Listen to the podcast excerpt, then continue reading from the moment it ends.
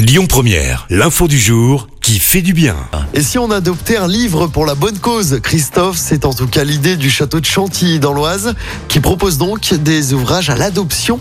Le but derrière, eh bien, c'est tout simplement de pouvoir restaurer les œuvres alors que la bibliothèque du château compte plus de 14 000 livres qui pour certains voient leur reliure abîmée à cause du temps mais aussi des variations de température et d'humidité. Tu vas me dire mais pourquoi les propriétaires ne le font pas? Eh bien tout simplement parce que le dernier prince à avoir habité le château en 1830 est mort sans avoir d'héritier.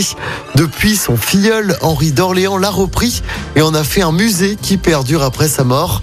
Alors adopter un livre ancien qui fait partie du patrimoine du château, ça a quand même un coût compté de 200 à plusieurs milliers d'euros en fonction de la formule choisie. Écoutez votre radio Lyon Première en direct sur l'application Lyon Première, lyonpremière.fr et bien sûr à Lyon sur 90.2 FM et en DAB+.